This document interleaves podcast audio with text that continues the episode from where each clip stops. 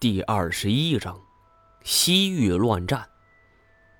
一堆乱石散落在了大石的后边，羊群躺在乱石之上，脖梗似乎被什么利器给割断了，是鼓鼓的流着血，染红了乱石。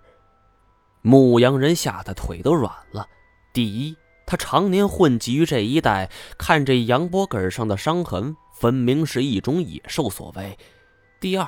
羊死了，他也免不了刑罚。思来想去，这里不是久留之地，而且自己少了一只羊，迟早会被官府知道，到时候可是吃不了兜着走啊。最后，他决定主动报官，讲明实情。看来坦白从宽，抗拒从严的政策是自古就有。官府出使听闻。这牧羊人丢了一只羊，也是大惊。虽然案子不大，但是温宿国刚被灭，这孤木国的统治者是急需稳定人心。而且这位官老爷以前就是这温宿国的官吏，刚刚投奔到孤木国旗下，是急于表现自己，给新主子留个好印象，所以他决定杀一儆百，严惩牧羊人。牧羊人惶恐之下说出了自己的见闻，但是当地官府却并不相信。说来也巧，不久之前，孤木国派出了一位巡查官吏，主要负责考察这各地官吏的政绩。此时他正在温宿官府做客。常言道：“官大一级压死人。”这温宿本地的官员又是将官，岂能不从？是忙不迭的，就将牧羊人召唤前来。巡视官吏听闻这牧羊人的讲述后，是心怀大畅，急忙上报朝廷。原来，关于温宿国中有关这神树的传说是不胫而走，孤魔国上下全都知道此事。而灭了温宿国后，这孤魔国的国王是下令不惜一切代价要找到此树。本来，关于神术，这百姓多少也知道。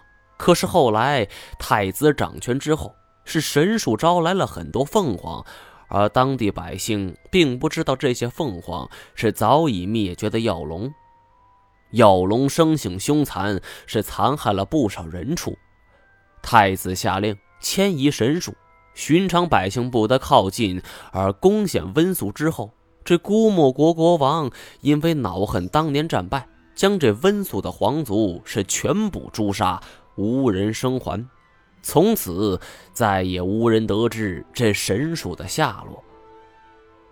知晓牧羊人无意中见到了这棵神树，这个消息无异于一剂兴奋剂。估摸国国王是急忙下令动员百余人，跟随牧羊人前往神树所在地。当牧羊人带着百余人的队伍来到了山洞处，亲眼目睹了神树的雄伟，在场之人是无不震惊。可是这么大一棵树，想要移动它，那百余人的力量是远远不够。无奈之下，只好派人再次上报朝廷，请求增派人手。当晚，牧羊人和这一百多人都暂且睡在了山洞之中。牧羊人还在想，这次本来死定了，没想到阴差阳错的找到了神树，这大大的一笔封赏是跑不了了，说不定还能混个官职呢。他正做着美梦，不想灾祸是从天而降。时至深夜，众人都已进入梦乡，却听得巡哨士兵是一声惊呼，接着众人惊起。只见山洞中不知从何而来，就涌出了很多怪鸟，是形似凤凰，见人就咬，凶残无比。这百余人中有很大一部分都是文官，这剩余的武将也不是以一敌百的高手，士兵随从只有五十多人，而这些凤凰却如潮水一般，是数之不尽。很快，百余人是全部败下阵来。瞬间，地上就倒闭了二十多人，血流成河，这耳边都能听到凤凰啃食人肉的声音。见到眼前惨状，牧羊人吓得魂儿都快飞了，是撒腿就跑。他是本地人，这崎岖的山洞他也曾经来过一次，可谓是轻车熟路。一口气跑到山洞之外，骑上山洞外的马匹，是奔着家里方向就去了。到家之后，他是惊魂未定，赶紧招呼上老婆孩子，连夜逃命了。而姑莫国得知因为神树高大不易搬动时，国王大怒：“哼，温宿不过尺寸小国，尚可迁徙神树，难道我们姑莫？”就没有此能人吗？于是他从队伍中选出来五千勇士，前往山洞中搬移神树。可没想到回到山洞之时，见到的却是人间惨象。洞内横七竖八的躺着数百具尸体，全都残缺不全，有的尸体甚至都被血水给泡着。到处都是残肢断臂和人体上的器官，有的肠子都挂到了神树之上，鲜血还在滴落。这种场景，任谁也会震惊。而这消息再次传到龙王座前，他龙颜大怒，认为办事之人不利，一连就罢免了十六位官员。并亲自提着万余军队是杀袭而来。要知道，此时姑墨国的全部国防力量只有不过两万五千人呢。此刻，神树所在的山洞已经汇聚了一万五千人的队伍。得知国王亲自前来，因官员怕惊扰圣驾，所以提前打扫好了山洞。来到此处。并没见到之前的惨象，国王认为是有人刻意隐瞒，于是下令搬动神树。不料这国王的话音刚落，黑眼之中是冲出来一只凤凰，动如脱兔，瞬间就咬住了国王的脖颈。群臣大惊，是乱作一团。但还没等他们有所反应，这黑眼之中更多的凤凰涌出，这所有人。都是遭到了袭击，国王更是周身布满了这种恐怖的凶器。但好在郭沫常年征战，训练有素，这护国将军当场拔剑指挥反击。一场激战下来，一万五千大军是阵亡者达到上千人，重伤者更是不计其数，官吏阵亡三十余人。国王是殒命而死。无奈之下，官衔最大者是下令撤退，先将国王的丧事给办了。这其他的事儿再听朝廷裁决。国王的尸体就这样运回了都城，太子继位，对外宣称国王忽得重症暴毙。不料国丧正在进行时。